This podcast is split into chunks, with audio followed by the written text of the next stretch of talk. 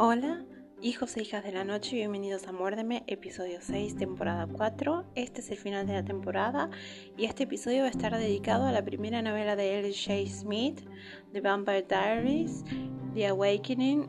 Así que si quieren saber mi parecer sobre esta novela, con spoilers están avisados.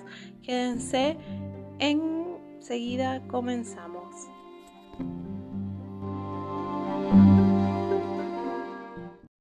Bueno, me he tardado mi tiempo con el episodio siguiente de Muérdeme. Este año estuve muy ocupada, pero no fue esa la única razón. También empecé otro podcast que se llama Hablando bajo la lluvia y si quieren pueden escucharlo. Hablo de cosas cozy, de cosas que me gustan, de cosas que me hacen bien, eh, de cosas que son fandom. Ahí es, es el lugar. Por eso reduje mucho eh, la cantidad de contenido que hablaba en Muérdeme. Muérdeme lo elegí dejar sobre vampiros y sobre el mundo de lo sobrenatural, así que todo lo que tiene que ver con vampiros viene a Muérdeme. Así eh, fue como este año me di cuenta que no, no era tan fácil mantener dos podcasts, pero aparte eh, no estaba viendo ni haciendo, ni leyendo, ni mirando demasiadas películas, libros, series, cómics, nada de vampiros. Y ahora que estoy de vacaciones hace un tiempito, eh, me puse al día a mirar algunas cosas y leer. Eh, me leí un webtoon, una parte, pero eso ya hablaremos en otro episodio. Eh, la verdad es que decidí prepararles este episodio con un extra. Van a ver que voy a dejar en links en la descripción eh, un PDF extra armado con citas que me parecieron graciosas de la novela y momentos explicados comparándolas con Crepúsculo porque eh, vamos a empezar por el principio. La novela de L.J. Smith es de 1991. O sea, quiere decir que es muchísimo tiempo antes, casi una década antes que Crepúsculo, que nació en el 2000, 2001 entre el 2001 y 2008 fue el auge de Crepúsculo. En el 2008 fue cuando es el auge de eh, Vampire Diaries, que hacen la adaptación a la serie. Y ahí hubo como un revival de lo que fue esa tirada de esa, de esa serie de novelas eh, de folletín casi, eh, de cuatro novelas de L.J. Smith que derivaron en muchas series spin-off eh, tanto literarias como televisivas, porque televisivas recordemos que tiene Legacies y tiene The Originals. Así que fue una serie que sin duda le ha redituado a su creadora, L.J. Smith, mucho dinero o, una, buena, una buena porción, porque pensemos, eh, ella o la editorial, no sé quién tiene los derechos de eh, reproducción de la obra, Así que tuvo los derechos de la adaptación y tuvo las reediciones que salieron de sus obras después de, todo ese tiempo. Eh, volver a reeditarlas del 91 al 2008 es como un revival que todo autor quisiera tener, porque a veces los libros tienen sus etapas, como por ejemplo, ahora nadie casi nadie habla del código da Vinci y en su época el código da Vinci era lo más.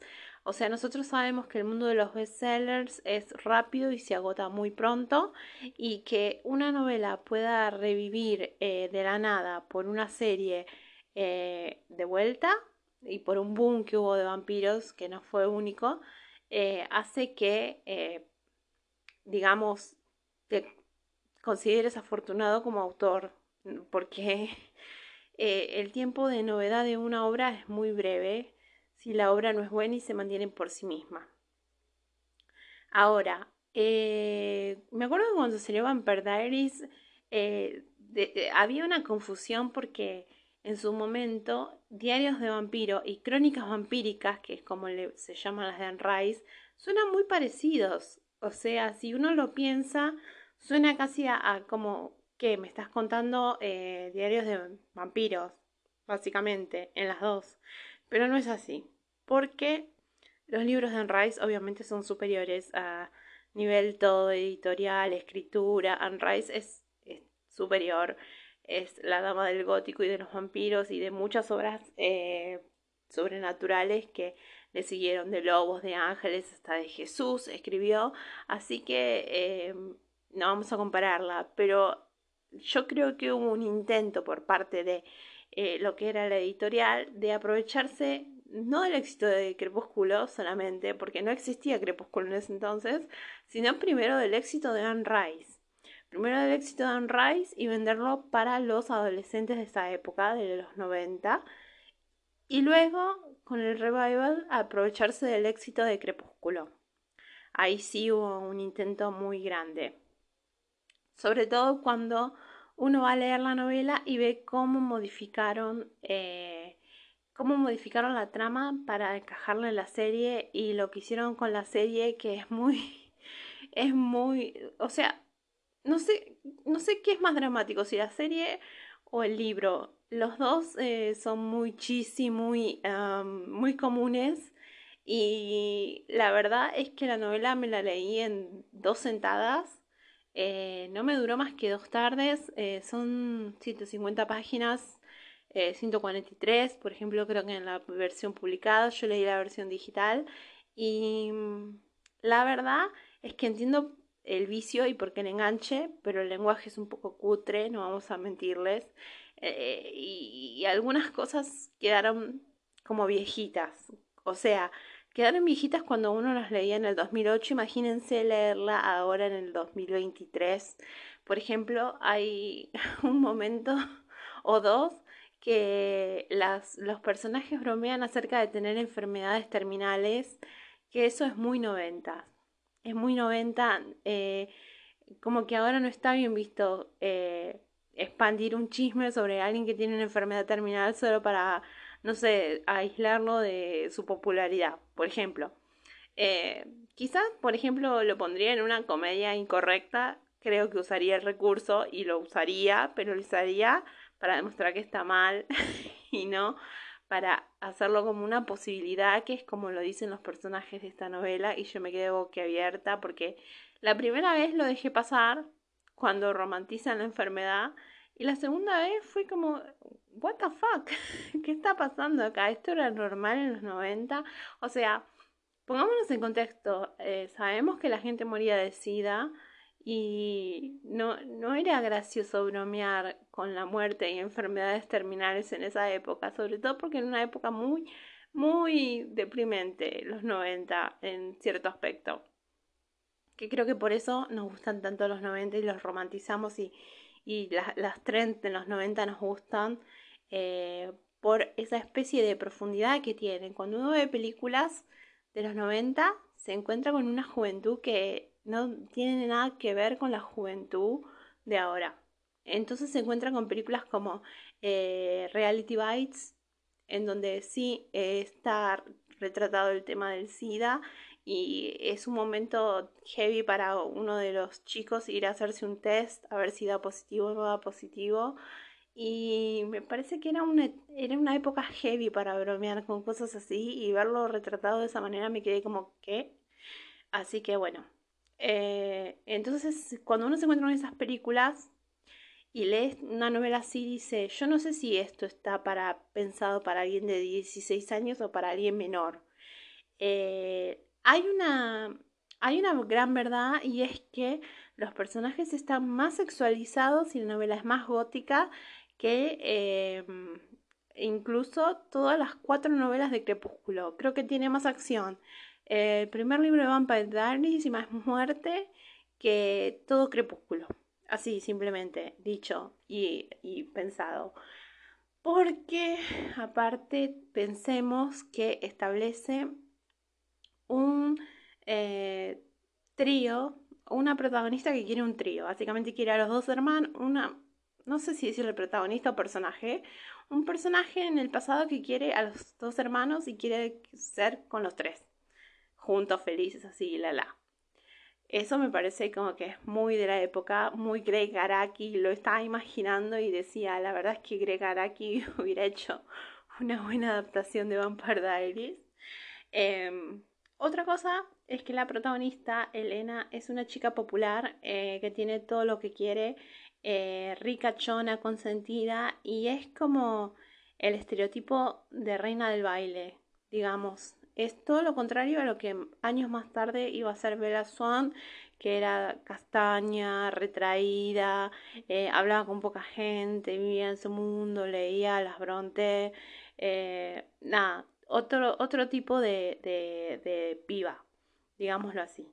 Y muchas veces pasa que el protagonista piensa que la piba es de una manera y la piba es completamente distinta, está súper obsesionada con el vampiro y mm, súper eh, unidimensional de su parte vivir por Estefan. Todos los meses que pasa, ella está tratando de conquistarlo a este chico nuevo que básicamente es un vampiro del renacimiento que va a una preparatoria en otro no se llama Mystic Falls el pueblo como en la serie se llama eh, Fells Church así que tiene que ver con una iglesia que hay en un cementerio un rollo así la la eh, otra cosa completamente distinta al show. Después voy a hacer un episodio sobre el show porque estoy mirando la primera temporada y me va a llevar, me llevó un año y pico, dos años mirarla.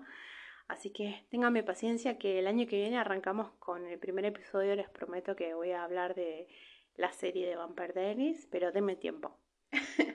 Así que nada, les pido paciencia. Paciencia porque no tengo paciencia para ver ese show. Así como vería 20 millones de veces Buffy la casa vampiros, no vería Vampire Diaries.